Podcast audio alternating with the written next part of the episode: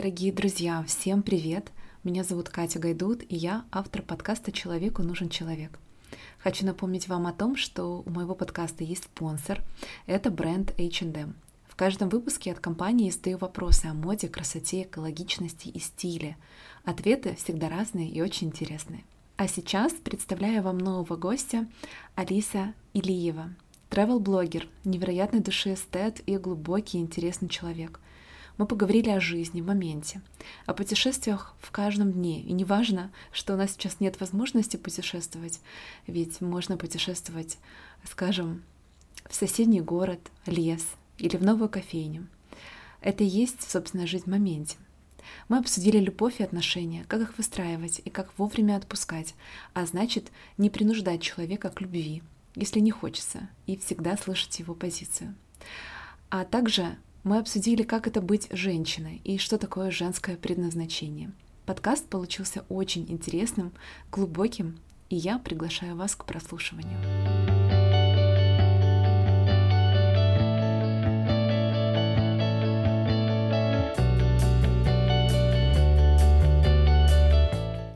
Алиса, привет! Привет, Катя. А, я тебе задаю свой э, любимый, стандартный но очень важный и глубокий вопрос. Кто ты? Тяжелый вопрос, конечно, такой прямо сразу в глубь человека, наверное, вглубь вообще всего бытия. А, я себя ощущаю как душу, которая переживает э, многогранный, множественный опыт – и, наверное, все, что со мной происходит, хорошее или плохое, хотя я не разделяю вещи на какие-то положительные или отрицательные события, я все принимаю как мой путь, который я выбрала сама. А если говорить про сегодняшний день, а, как ты себя ощущаешь в сегодняшнем дне? Сегодня, наверное, я встала такой зимней, ленивой. Казалось, что будет какой-то мега продуктивный день, и я прям успею все, что не успела за всю эту неделю, и, может быть, даже за весь этот год, а по факту, что я успела? Походить по желтым листочкам, посмотреть на них, вот уже стемнело, вот уже как бы конец дня, и скоро спать пора. Такое вот ощущение, что не успел встать, а день закончился. То есть сегодня ощущаю себя, да, больше, больше как бы, э, ну, не то, что никак, а такое, бывают такие дни, когда они наполнены событиями, эмоциями какими-то, информацией, а бывают такие дни, когда кажется, что все впереди, а потом раз, и все уже прошло. И вот сегодня оно какое-то такое у меня было. Я не зря записала вопрос тебе про утро. И мне хочется, знаешь, вот после такого сложного вопроса «Кто ты?» несколько вопросов а, задать таких вот рутинных, назовем их бытовых, но в, быт, в бытовухе и в рутине есть свой сок и есть э, своя особенность. И я у тебя хочу спросить, какие э, твои действия создают ритм утра и целого дня? Есть у тебя, знаешь, вот прям такие вот какие-то любимые там зажигание палочек или еще что-то, теплая вода с лимоном. Вот что создает тебе ритм? Меня важно, наверное, в каждом дне прежде всего время, которое я могу провести для себя. То есть я прям всегда встаю и только потом включаю все уведомления на смартфоне, потому что мне важно включиться в день ну, сначала как-то своим сознанием, какими-то ритуалами, и только потом а, подходить к смартфону, потому что все, что происходит онлайн, оно как будто бы, ну вот по моим ощущениям, выбивает из реальной жизни, поэтому я стараюсь сначала ну, как-то энергетически наполнить эм, утро свое вот этой энергией действий, каких-то маленьких своих, и только потом уже в этот бешеный, иногда вообще не бешеный ритм врываться, так сказать. То есть я всегда стою, стараюсь очень спокойно вставать с кровати, то есть у меня нет такого, что я там сбросила одеяло, холодный душ, побежала, отжалась, пробежка, а потом что-то еще. А бывает, правда, что я реально сплю очень мало, ну, там, по 4, по 3 часа, ну, как-то вот моему организму бывает достаточно, то есть я могу проснуться очень рано, и тогда у меня еще больше времени для себя.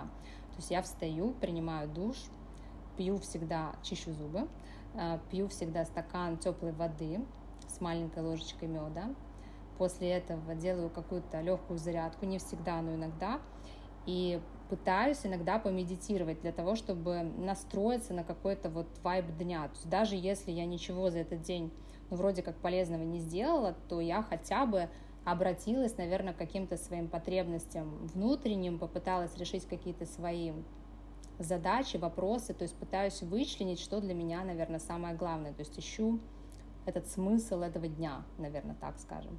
Пытаюсь расставить какие-то задачи, какие сначала будут приоритетные. Если чувствую, что сил у меня немного, то пытаюсь сначала приоритетные задачи поставить на первое место, а потом уже доделывать какие-то мелкие, которые я понимаю, что, ну, в принципе, можно их и сделать ну, в следующем году, если что. Если завтра не успею, послезавтра, через месяц не успею, может, вообще никогда не успею. Ну, в общем, на последнее откладываю их и откладываю. И еще недавно появился у меня такой ритуал, который очень мне нравится. Я пью чай матча, прям все, что необходимо для этого ритуала я себе купила, венчики, сама себе слепила чашу, все взяла, купила разные сорта для того, чтобы пробовать, чем она отличается. И мне очень нравится вот этот заряд бодрости, того, что ты не сразу какую-то еду ешь, а именно пьешь какой-то такой энергетический сакральный напиток, и у него еще есть какие-то разные оттенки, ароматы. Класс. Ты знаешь, я читала, смотрела о том, что а, ты путешествуешь невероятно много. И ты вот говорила о том, говорила в интервью о том, что ты была в 50, более чем в 50 странах мира. Сейчас глобальная пандемия, и я себя словила на мысли о том, что э, мы с подружкой э, поздно вечером э, с чаем горячим гуляли в Мариинском парке в центре Киева. И я просто так рьяно ей говорила, говорю, слушай, я больше не могу, мне нужна эта смена картинки, мне нужны новые люди, мне нужны новые запахи, вкусы. Ну, собственно, то, что мы получали вот где-то там, да, с самолетами, с переездами и с новыми странами. Как ты сейчас создаешь вот эту вот этот свежий запах, назову это так, да, вот что-то новое, свежее, потому что, ну, сложно немного, да, без смены картинки. Что ты делаешь, как ты выкручиваешься? А, но на самом деле я всегда примерно, наверное, одинаково отвечаю на этот вопрос. Ничего с годами не меняется у меня по жизни. Я считаю, что путешествие — это состояние души, то есть это внутреннее состояние человека. И не совсем правильно, наверное, в путешествии именно бежать от проблем. Путешествие — это как э, новый этап познания каких-то новых граней. Поэтому всегда, когда меня спрашивают, как жить без путешествий, на самом деле путешествия у нас э, в голове, они у нас в сердце, и путешествовать можно даже в соседний двор. Главное — встать с этим настроением того, что ты вышел в это путешествие в жизнь. То есть можно поехать в соседний город. Ну, пусть, конечно, он не будет такой, как Рим или Нью-Йорк, но все равно это будет другое настроение, другие деревья и даже другие люди. А, Украина тоже очень большая, мы много куда успели съездить за эти полгода, были в очень невероятных местах и познакомились там с классными людьми, а, увидели очень интересные локации красивые, то есть у нас тоже очень красиво. То есть в путешествии главное не то, что тебе хочется куда-то вырваться, срочно. А в путешествии главное это то, что ты остаешься вот открытый к миру. И вот если ты встал с желанием путешествовать, нужно просто решить, куда ты можешь позволить себе там сегодня, например, поехать. Можно просто за город выехать, очень красиво в лесу погулять, э, сходить к озеру, уточек покормить. Это тоже путешествие. То есть любое маленькое путешествие, оно тоже наполняет человека, поэтому я на период пандемии вообще не скучала, честно, за эти полгода никуда не летала, но у меня было много путешествий, которые я тоже сама себе придумала, и я точно так же, как э, наполнялась, там, не знаю, катаясь по Солончаку в Боливии, я точно так же наполнялась, когда гуляла около наших маленьких э, солончаков в Херсоне, в Херсонской области. То есть не имеет значения, на самом деле, в каком-то лесу секвой тебя окружают, или это просто родные клены. Главное — это открытое сердце и вот это желание внимать этот мир в себя, то есть дышать им и любить его, наверное, все, что происходит.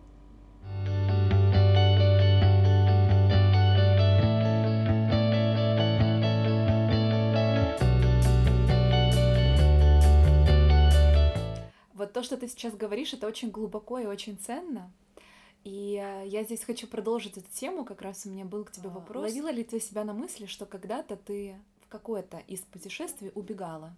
Вот от себя, от своей реальности, что ты воспринимала путешествия как побег? Вот я таких путешествий в своей жизни, если честно, не помню, потому что мне не было такого, чтобы я вот срывалась и пыталась что-то в своей жизни, не знаю, поменять Э, убежать. Работа всегда была со мной, то есть я всегда работала удаленно, у меня не бывало такого, что я улетела.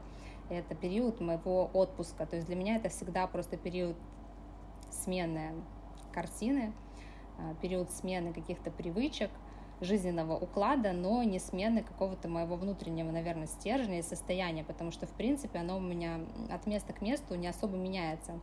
И, конечно, бывают места, где я там более счастлива, бывают, которые мне не сильно заходят, и я чувствую, что ну, лично для меня они какие-то пустые, ничем меня не наполняют. Но так вот, чтобы я убежала от проблем в путешествии, таким методом я а, никогда не пользовалась. Просто, в принципе, я не считаю, что можно убежать, наверное, от себя и от своих проблем. Я больше сторонник того, чтобы, наверное, больше в них погрузиться, потому что только пройдя через э, свои какие-то страхи и сложности, можно, наверное, из них выйти все-таки победителем. Поэтому в путешествие я не бегу, а как вступаю с радостью для того, чтобы открыть для себя какой-то новый опыт, потому что путешествия любые — это всегда новый опыт и новые грани прежде всего себя, потому что когда ты что-то новое видишь, что-то новое пробуешь, ты и себя иначе ощущаешь в этом моменте. Ты заговорила про стержень и то, что он не меняется, да, не зависит от города, в котором ты находишься, от человека, наверное, который рядом, от каких-то событий. Как ты его создала, прочувствовала и укрепила в себе? Я думаю, что в формировании лично моего внутреннего стержня сыграла роль, ну, скорее всего, моя мама, потому что она была у меня всегда, ну, как и есть сейчас, а, очень волевым и очень сильным человеком. То есть я на ее примере видела, как одна маленькая женщина, она реально очень маленькая, она гораздо меньше, чем я, а, смогла добиться всех своих целей, и чего бы она ни желала, она четко знала, к чему она идет, и я видела, как она сквозь года не меняется. Ну, то есть ее окружают все те же самые принципы, о которых она мне говорила, там, когда мне было, не знаю, три года, и по-прежнему ее окружают те же самые принципы, когда я 30 лет.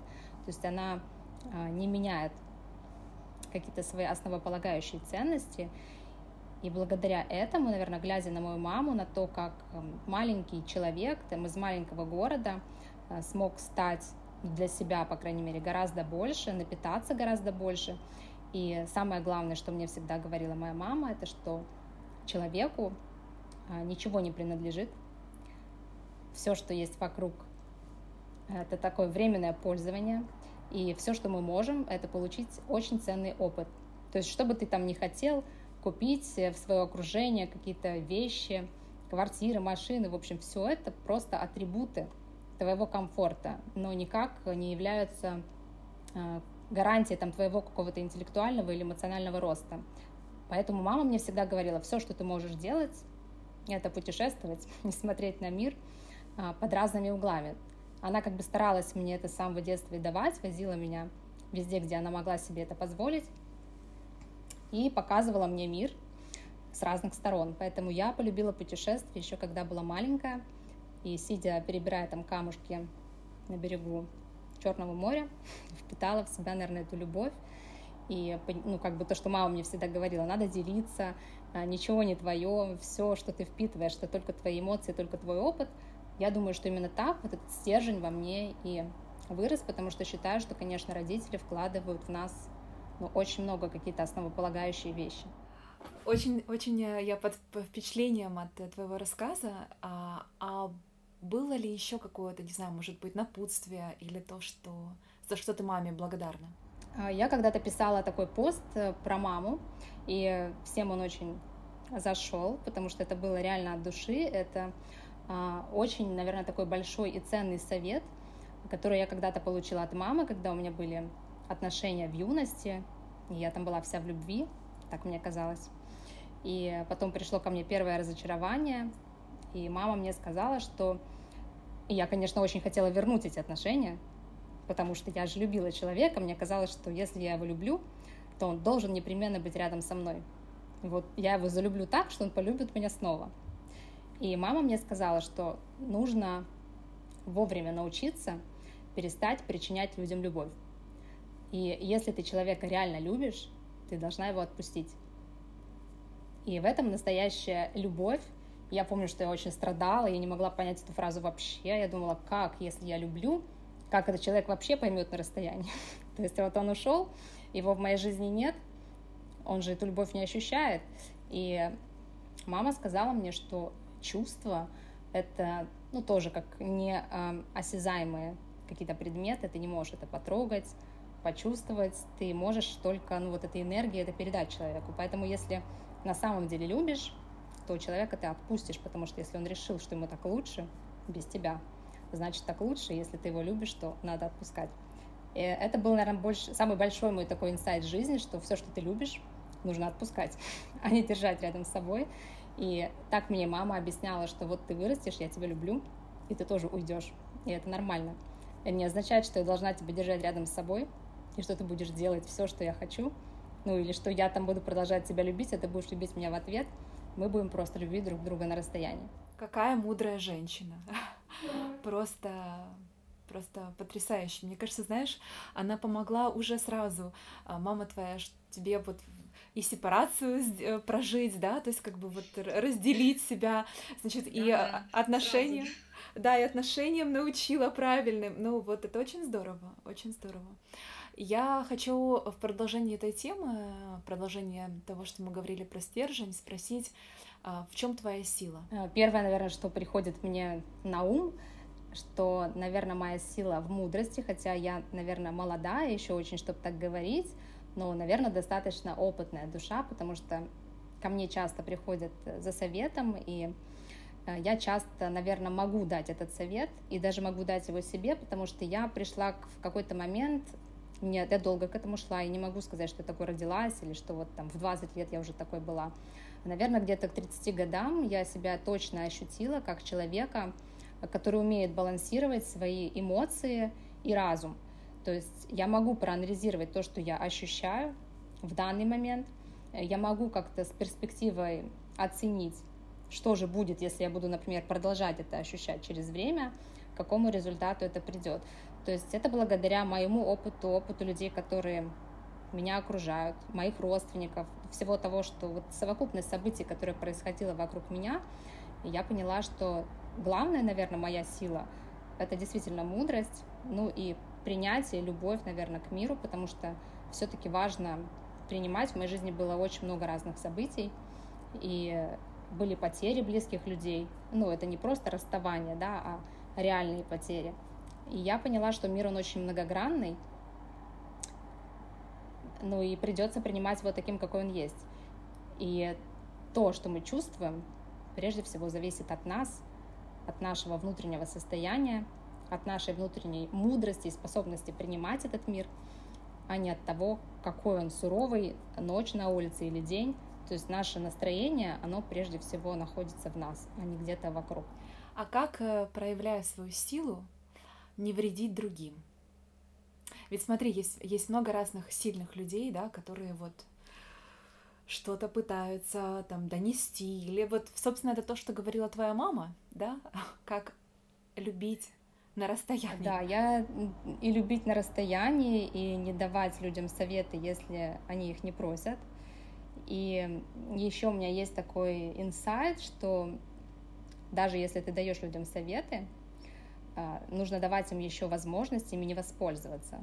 То есть каким бы ты мудрым человеком не был, как бы ты не считал, что ты прав, и как бы ты не видел развитие этой ситуации в дальнейшем и не понимал, что твой совет, он там единственный верный, то, может быть, для человека десятая часть твоего совета будет нужна, а все остальное он сделает по-своему. То есть нужно принимать людей такими, какие они есть, не пытаться причинить им счастье, а если они просят совета, то давать его как бы безвозмездно, не ожидать того, что он примет его целиком.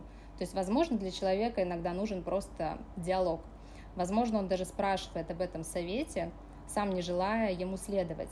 Иногда человеку просто требуется поговорить, и был у меня такой период в жизни, когда я думала, что я трачу свое время, энергию, раздавая советы людям, а они ими даже не пользуются. А потом я поняла, что это слишком плоская трактовка, ну вот этой отданной энергии, потому что человек может воспользоваться и совсем по-разному. Это примерно как разозлиться на кого-то, если ты дал ему бутылку воды, а он сделал глоток, и ты думаешь, зачем я бутылку воды вообще перевел? Ну, возможно, ему когда-то в дальнейшем это пригодится, а именно сейчас он способен только глоточек от этого взять.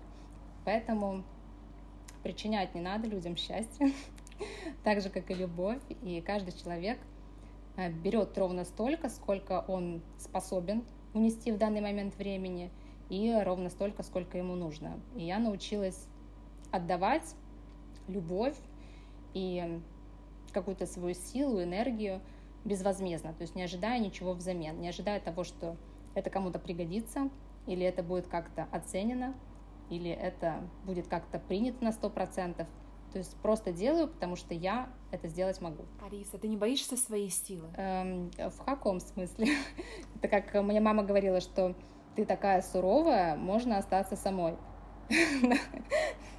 Например, так. Никогда не было у меня такого, чтобы я как-то себя, наверное, боялась в чем-то, да или вообще чего-то боялась. Были, конечно, у меня, наверное, какие-то страхи в более молодом возрасте, но вот, чтобы я сказала, что я себя боюсь, например, или своей силы, то, наверное, нет, потому что сила — это все-таки на то она и сила, что она дает какую-то уверенность э, в завтрашнем дне, наверное, ну и в сегодняшнем в том числе, что ты знаешь, что у тебя будут силы этот день хотя бы с самим собой прожить. Я уж не знаю, как с окружающими, но с собой ты точно справишься.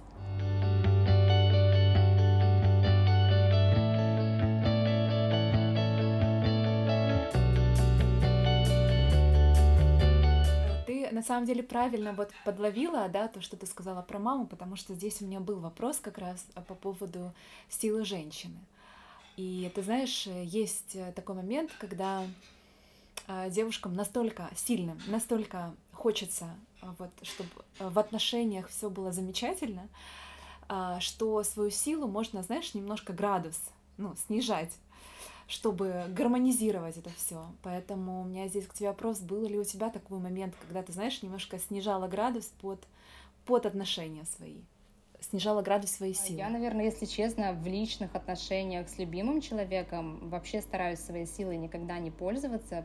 Мне кажется, что человек рядом, он ну, нужен для того, вот если мы выбираем кого-то с собой, это не для сопротивления, не для э, каких-то достижений, а это скорее для того, чтобы объединить усилия, какую-то синергию получить и я предпочитаю, наверное, наоборот, всю свою слабость проявлять рядом с мужчиной э, для того, чтобы полноценно чувствовать себя женщиной, потому что во внешнем мире такой возможности просто нет. То есть нельзя во внешнем мире просто сесть на диван и сказать, что я не хочу этого делать, ты не мог бы это сделать, пожалуйста, за меня, ну, например, да, или ты не можешь прийти в гости и сказать, я так устал, не могли бы меня переодеть, например.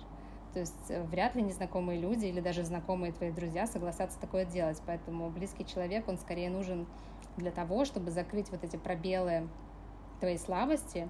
И это как раз в этом и потребность семейной жизни, что рядом с любимым человеком ты можешь расслабиться и вообще не думать о том, что ты там можешь быть мудрый или может быть какой-то красивый или некрасивый, вы просто становитесь, наверное, единым целым, который идет по жизни и поддерживает друг друга, когда кому-то не хватает сил. Здесь, знаешь, здесь очень легко, конечно, заиграться, а, ну вот в эту хрупкость, а, женственность, а, непосредственность, да, вот как бы там что, ну вот хочется там или поплакать, или еще что-то.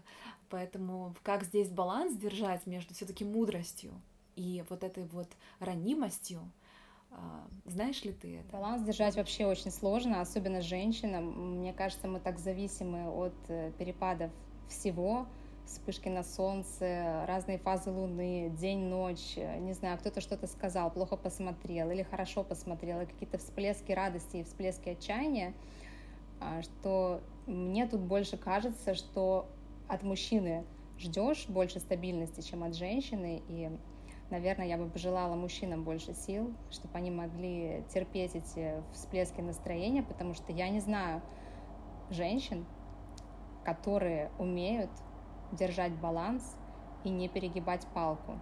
Потому что как только рядом с тобой есть сильный мужчина, реально сильная, сила мужчины в том, что он может слабости женщины терпеть как раз, то все женщины перегибают палку. И я в сотый раз скажу, что я не буду вставать утром с кровати, где мой чаек, очень хочется чаек, даже если я могу вставать с кровати, но я знаю, что могу как-то воспользоваться этим предложением, так скажем, то, конечно же, я им воспользуюсь, если я понимаю, что это сейчас уместно. Наверное, так, эм, может быть, какой-то хитростью, конечно, отчасти, да, может быть, эм, какой-то игрой, но, наверное, это и есть э, семейные отношения, потому что без этого тоже было бы как-то скучно, если бы все было совсем определено, и мужчина сто процентов всегда понимает, когда женщина играет, они тоже не дураки, все они видят и понимают, просто подыгрывают нам, и женщина играет одну роль, мужчина другую, но женщина в балансе, я не знаю. И я тоже не могу сказать, что в семейных отношениях я женщина в балансе, я точно такая же, как все. Поэтому тоже переигрываю, переигрываю и тоже перегибаю палку, естественно. Ты себя коришь ну вот за вот эту вот, знаешь, волнообразность, за то, что сейчас классно, но через пять минут не очень, а, что ты обижаешься, что ты можешь там сменить настроение, гормональный фон другой и так далее. Ты себя винишь как женщину за вот эти проявления? Вообще ни разу себя за это не, корира, не корила, если честно, и мне прям кажется, что это так нормально и естественно, и, наверное, если какая-то женщина скажет мне, что она себя ругает за перепады своего настроения, скажу, ты что, это ну, женская природа, быть такой переменчивой, как вода.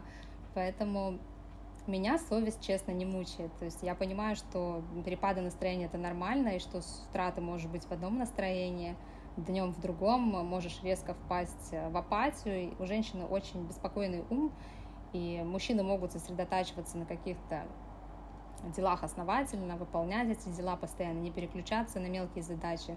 А женщина, у нее постоянно вот так ум бегает. И знаешь, вот лабрадоры есть, есть овчарки, и вот меня все время, когда я вижу лабрадоров, у меня вот ассоциация именно с умом женщины. Я смотрела когда-то тесты, когда тестировали собак на самых умных, ну как они их умными определяют. То есть они определяют, что умная собака, она по то, что хозяин ей сказал, по задаче хозяина прямо идет, там, взяла палку и понесла. Вот это мужчина для меня, то есть он видит цель и не видит преград, он идет к этой цели. А лабрадор, значит, ему дали задание взять палку, а по дороге он все, что было, все изучил. И вот это для меня женщина. Я когда этот тест смотрела, думала, ну вот стопроцентное сознание женщины, когда она всем интересуется. То есть она идет, например, собираться утром на работу. Но по пути она увидела, что ей надо стол протереть или пыль протереть или тут что-то рассыпалось, или плохо что-то стоит, или вот это, или вот то. Постоянно переключается ум. То есть мужчина, если он утром встал на работу, он встал на работу и пошел на работу. А у женщин такой вот миллион дел, постоянно в голове что-то кипит-кипит. Поэтому, наверное, это нормально для женщины, и корить себя за это не надо, просто такое вот устройство ума, поэтому нам так вместе и интересно, и кто-то может более глобально планировать, а кто-то, наоборот, может увидеть какие-то недостающие мелкие сегменты. Это будет, скорее всего, женщина. Ты знаешь, я часто своим а, подругам говорю, что Фух, слава богу, я на своей планете. Вы меня понимаете?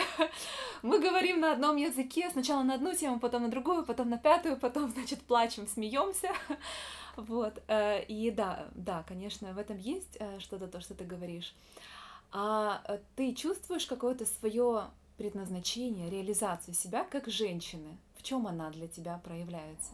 Для меня, наверное, быть женщиной и реализовать себя как женщину — это отдавать тепло своим близким людям, то есть создавать уют, в чем бы это ни заключалось, причем, ну, наверное, в любом месте и в любое время. Главное, конечно, для этого иметь внутренний ресурс.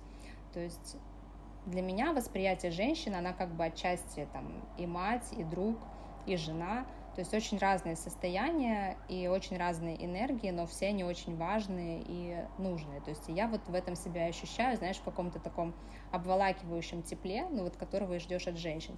В принципе, и с подругами мы когда дружим, мы тоже, наверное, того же ждем, и когда к ним идем, мы тоже ждем вот этого тепла, может быть, какого-то тепла материнства, к которому в детстве тоже привыкали, и какой-то поддержки взаимной, да, то есть ты идешь туда не за какими-то холодными советами, что тебе сейчас, как у врача, выписали рецепт, а зачем-то таким очень легким для настроения, что-то такое, чего тебе не хватает, может быть, какой-то маленькой изюминки, ну или просто поговорить, просто создать какую-то теплую атмосферу. Просто теплые слова, просто ни о чем. И вот женщины, они, наверное, для меня тоже в этом, и в моем окружении тоже, что можно поболтать обо всем и ни о чем, вроде бы как бы обсудить обыденные дела или какие-то, может быть, даже рецепты. У всех он будет все равно свой, но просто вы поговорили просто обменялись энергией. И для меня вот быть женщиной — это, конечно, отдавать эту женскую энергию, любовь, и создавать ее вокруг себя, как с близкими людьми, так и вообще, в принципе, со всеми людьми, с кем ты даже работаешь или как-то пересекаешься. Потому что думаю, что важно все-таки действовать, исходя из того, в каком теле ты родился и какой энергией ты обладаешь.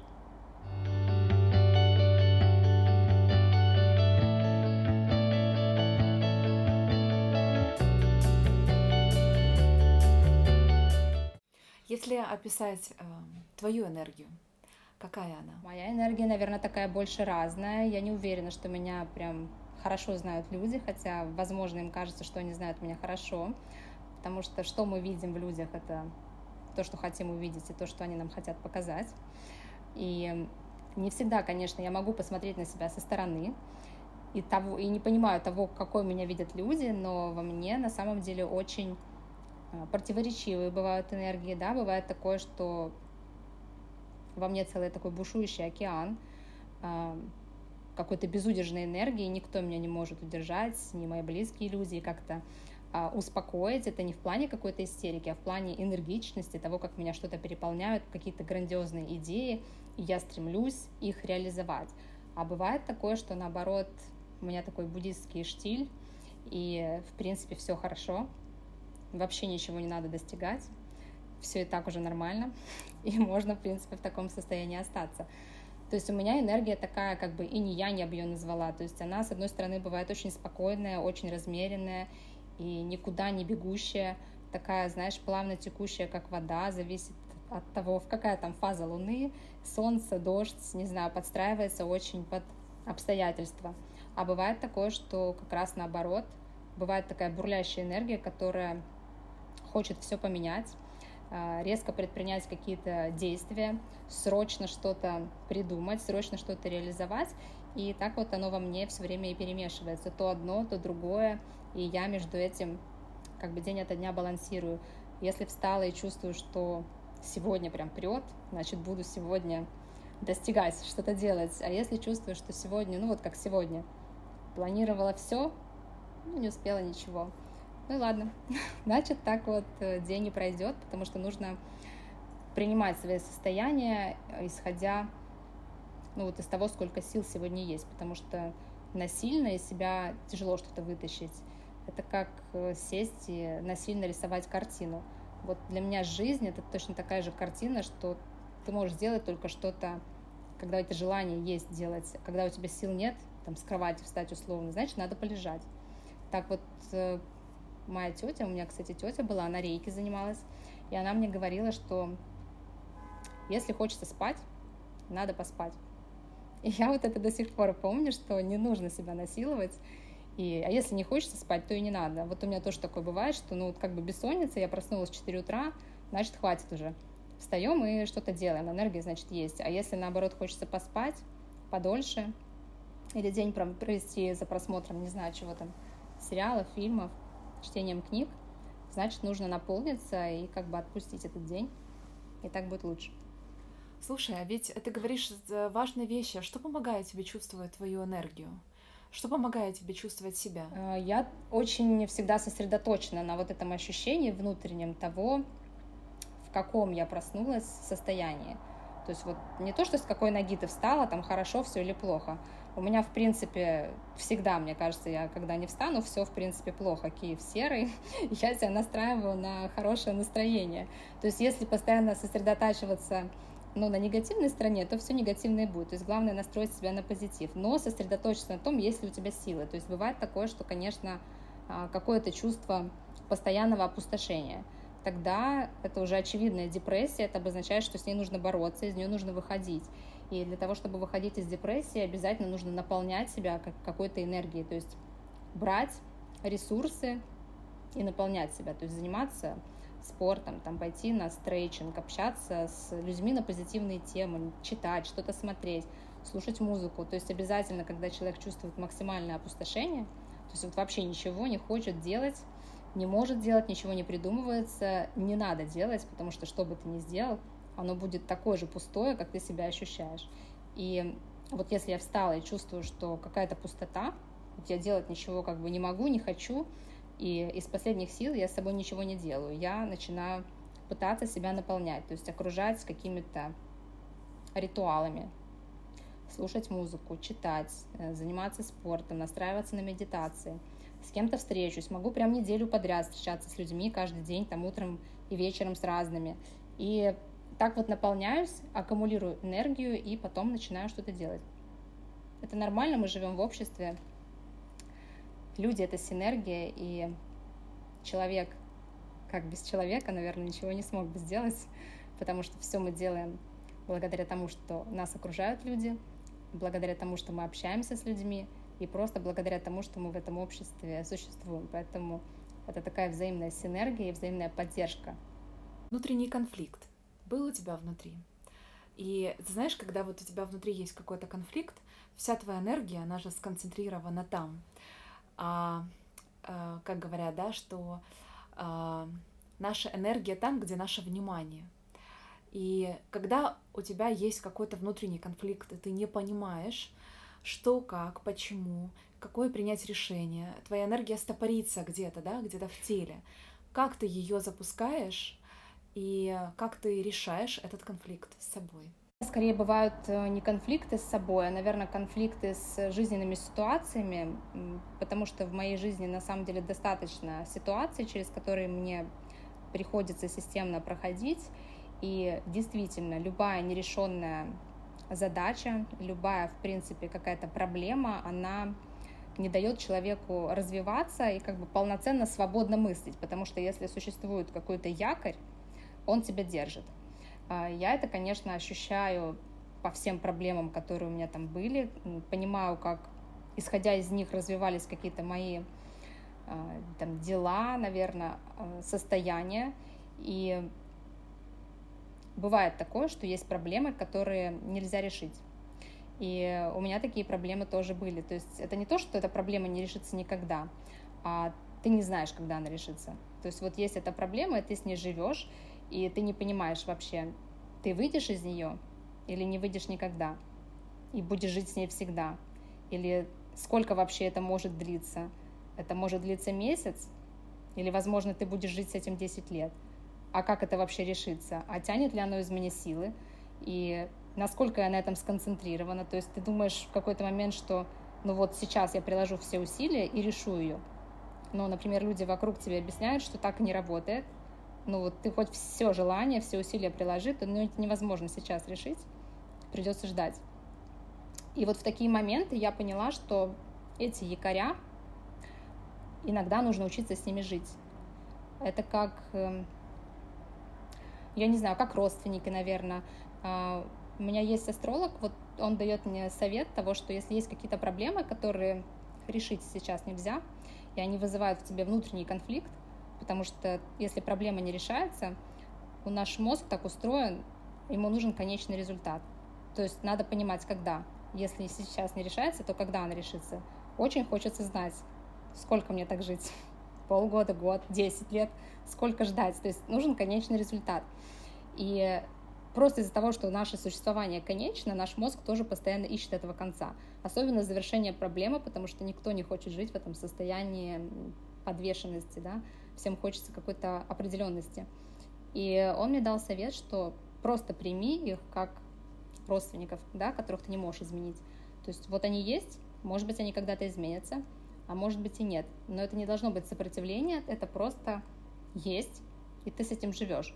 Ты пытаешься с этим работать, но ты не пытаешься вложить туда все свои ресурсы для того, чтобы этот конфликт решить, потому что все объективные причины а, и все объективные, там, не знаю, вокруг обстоятельства говорят о том, что сейчас это нерешаемо, значит, нужно просто смириться, полюбить это состояние, понять, что это состояние — это твой выбор, ну, когда-то там, да, может быть, в каких-то из жизней, зачем-то он тебе нужен, сейчас это невозможно понять, но когда-то, может быть, там, на старости лет можно будет сесть, проанализировать и понять, зачем были даны мне эти конфликты внутри меня, и что я смогла благодаря им вынести. Конечно, сейчас за такой короткий, наверное, промежуток жизни очень тяжело сделать какие-то выводы, какие конфликты, какие дали мне результаты, только какие-то, наверное, мелкие события, да, про которые я уже сказала, вроде как «отпусти, если любишь», это тоже отчасти внутренний конфликт. Наверное, про какие-то большие жизненные конфликты я смогу сказать уже, когда мне будет много лет, когда я из них, наверное, окончательно выйду. Ты как раз говоришь про очень важную тему, да, про то, что иногда ты не все можешь изменить, и иногда ты не на все можешь повлиять. И это где-то отчасти про эго, это где-то отчасти про доверие пространству, это где-то отчасти про принятие. А как у тебя с этим? Есть ли у тебя такое ощущение, что ты закрыта где-то от того, что внешнего, да, того, что происходит, что ты сама, сама решаешь, как ты хочешь, что ты хочешь делать, и как ты вот балансируешь между вот этим контролем и все-таки доверием. Когда-то я выбрала для себя такой путь, что все, что происходит в моей жизни, а, это мой выбор. То есть это не какая-то там злая карма или злой урок, вот все, что случается, да, и какие-то испытания жизненные, не знаю, количество работы, которые мы на себя берем, а, количество, не знаю, друзей вокруг тебя или количество обязательств, которые ты на себя взял, это все наше собственное желание и наше решение. То есть никто нас, в принципе, не заставляет вообще ничего делать, на работу ходить нас тоже не заставляют. И семью нас создавать тоже не заставляют, так же, как и детей рожать не заставляют, домашних животных брать не заставляют. Это наше решение, и мы принимаем решение брать на себя какую-то жизненную ответственность и нести ее потом дальше а, с собой.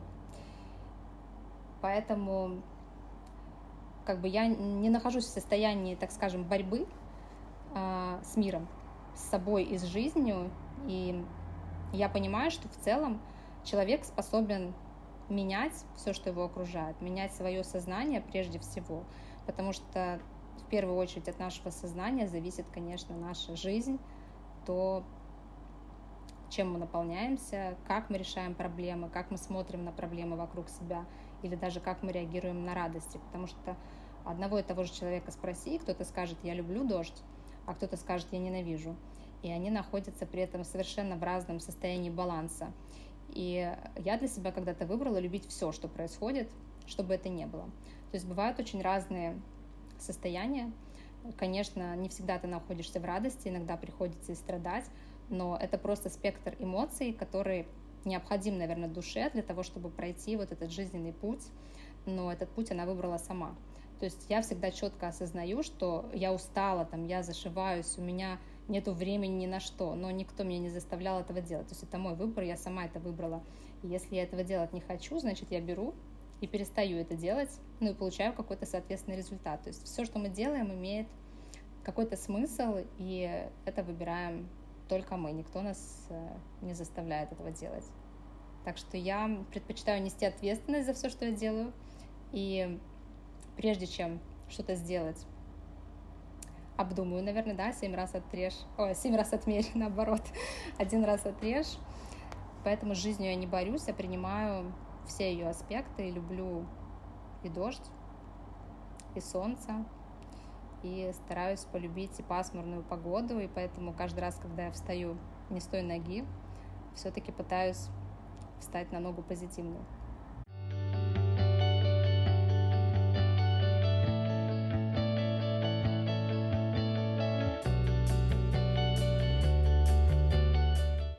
Хочется почему-то задать тебе вопрос о прощении. А, есть ли в твоей жизни или человек, событие, а, еще что-то, то, с чем ты вот не получается смириться, не можешь простить и пойти дальше? Есть ли что-то такое? В Сейчас жизни? в моей жизни такого нет, но, конечно, в моей жизни были такие этапы. А, я думаю, что этап прощения и смирения, наверное, нужен вообще в той или иной мере каждой душе, потому что это очень глубокий опыт, а, так как ты позволяешь как раз людям быть такими, какие они есть на самом деле, а не пытаешься их менять. А, я, например, знаю, что каждая женщина в глубине души считает, что рядом с ней мужчина будет другой. Ну, это логично. Либо, если он не будет другой, то она его поменяет. То есть, допустим, вот, допустим, у него было 100 женщин, и со всеми он был один, но с ней он будет другой. Но это очевидно, так каждая женщина считает, естественно, если мужчина ее любит, она думает, что с ней все будет иначе. А, но вот как раз суть моего, наверное, опыта в том, который я могу передать людям, что не то, что люди не меняются, а в том, что людей не надо менять. И любые люди вокруг тебя, которые там друзья твои, на работе ты с ними работаешь, либо это твои близкие отношения, либо это там твой любимый или муж, или это твои дети, или это твои животные домашние, но не надо никого менять, они уже такие, какие они есть, скорее всего, иногда нужно поменять себя. И в, в чем эта перемена заключается? Как раз в том, чтобы прощать им то, какие они есть. А неизвестно, что они думают про тебя на самом деле еще, да? То есть мы всегда считаем, что наша позиция, она самая верная но это не точно, это просто мы так считаем. То есть человек напротив нас, он может думать совершенно иначе. Если мы спросим 10 людей, то, может быть, разделится мнение 50 на 50. То есть я думаю, что не бывает эм, негативного опыта, не бывает правых и виноватых, поэтому нужно учиться отпускать и учиться прощать, конечно, потому что каждый человек способен совершать ошибки, Бывает такое, что мы делаем какие-то необдуманные вещи, бывает такое, что мы действуем на эмоциях, бывает такое, что на человека навалилось все, очень много сложностей, проблем, и он просто не справляется психически, ему помощь неоткуда взять, иногда он совершает какие-то шаги для того, чтобы выбраться из этой пучины, и они могут быть очень резкими, эти шаги. И нужно попытаться принять любое состояние а, людей рядом с собой и, конечно же, их простить, потому что никто не застрахован. Сегодня ты можешь кого-то осудить, а завтра ты можешь сделать то же самое. Ты, конечно, говоришь, знаешь, прям э, вот про идеальную картинку, но так, конечно, редко, когда происходит, потому что ожидания иногда просто перегружают очень сильно, и из-за этого ты ожидаешь, потом обижаешься, потом накручиваешься, и так, знаешь, вот по кругу, по кругу бегаешь, и не видишь ту реальность, которая на самом деле перед глазами. Ну, это, знаешь, это больше про эгоизм, потому что люди, они все по своей природе очень эгоцентричны, и тяжело очень понять, где вот это истинное эго, а где ложное, а, потому что есть истинное эго, которое зависит от тебя, да, и ты пытаешься эту свою жизнь как-то растить. А есть ложное эго, когда ты пытаешься своим ложным эго менять людей вокруг себя. И вот менять людей не надо, нужно менять себя. Если хочется перемен, как говорят нам мудрые источники, нужно начинать с себя, да, и я с этим полностью согласна, что если человека что-то не устраивает, то нужно менять не окружение, и вот как мы не начинали наш диалог, не бежать в путешествие от проблем, да, нужно попытаться все-таки разобраться, в чем же причина вот этого негодования, найти этот корень проблемы и попытаться с ним поработать, потому что только так, на своем опыте я это точно знаю, только так, когда ты пытаешься разобраться в себе, понять, что же тебя не устраивает, что же там тебя злит каждый день, или что вызывает это негодование, почему тебя, может быть, раздражают одни и те же люди, или вообще почему тебя раздражают люди, или почему тебя раздражают эти ножницы, лежащие вот на этом месте каждый день. То есть тебя же не ножницы раздражают, они тебя вообще не трогают. Это просто причина ну, какого-то, какого-то глубинного конфликта, которому ну, нужно не бояться, а попытаться подойти. И когда ты его вскроешь, это иногда бывает очень сложно и больно, но когда ты его вскрываешь, жизнь становится радужной, что ли, приобретает цвета, и ты понимаешь, что, блин, да я вообще от всего закрывался и жил одним там черным цветом. Все, казалось, не имеет красок, ничего не имеет смысла и ты живешь в вечном напряжении, как закрытый камень. А нужно всего лишь попытаться покопаться внутри себя, а не долбить людей вокруг по голове, чтобы они как-то иначе на тебя реагировали. Я э, хочу тебе задать еще несколько вопросов, и один из них э, будет от бренда H&M, потому что этот бренд э, является спонсором моего подкаста на период времени. И э, как раз у меня будут к тебе три вопроса про моду, э, стиль и осознанность.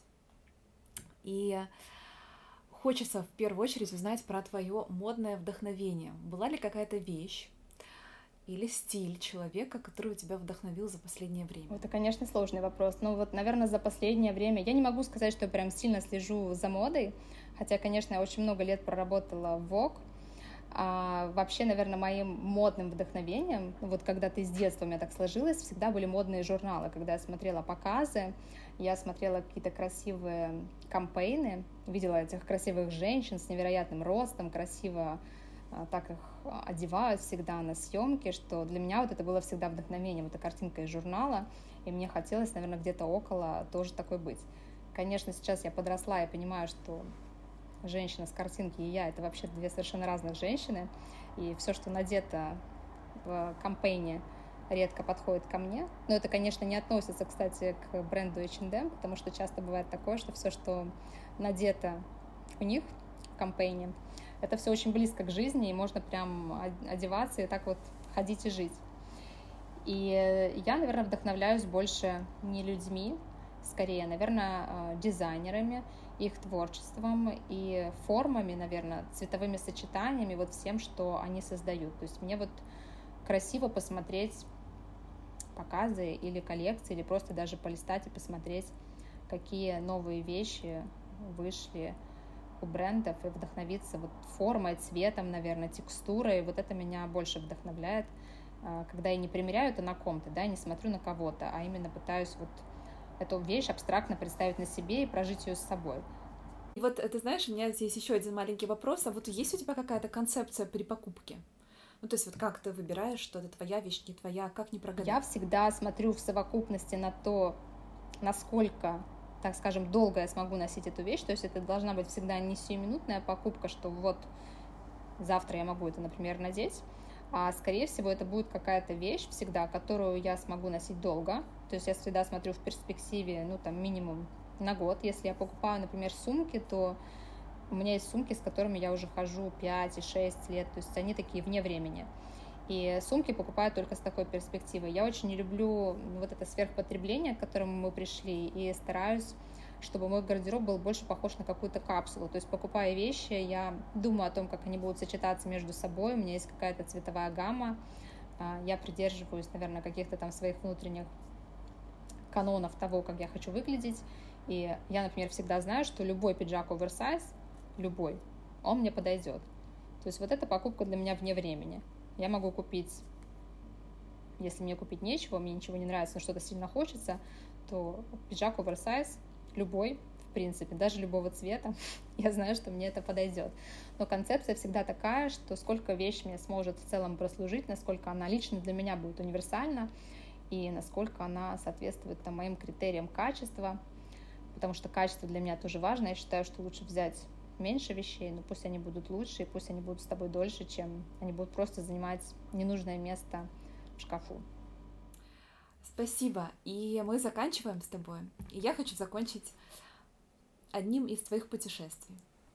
У тебя их было очень много. Я уверена, что тот опыт, который ты получила, те эмоции, которые ты получила, они невероятные. И скажи мне, пожалуйста, вот какую-то какую ситуацию, страну, секунду какой-то важной эмоции, которую ты хочешь поделиться с, со слушателями? Наверное, одно из эм, последних таких моих э, самых ярких ощущений — это когда мы едем по Боливии а, на машине, которая не супер подходит для пустыни, но нам ее дали в аренду. Я еду за рулем, дороги нет, везде пустыня с э, размытыми такими маленькими холмами, нас трясет, все в пыли, потому что у нас несколько баков стоит с бензином в багажнике, а багажник открытый бензином воняет на всю машину, а мы мчимся, чтобы успеть к закату. И вот э, маленькое такое ощущение того, что все в пыли, все дрожит, а, воняет бензином, мое лицо замотано тряпкой, чтобы не дышать этой пылью. Ну, я еду в красивый закат. И в принципе, вот это мое ощущение по жизни, что сколько бы ни было проблем, если ты видишь перед собой цель, если ты знаешь, что все будет красиво, то обязательно нужно к этому стремиться, несмотря ни на какие сложности. Спасибо тебе огромное за наш разговор.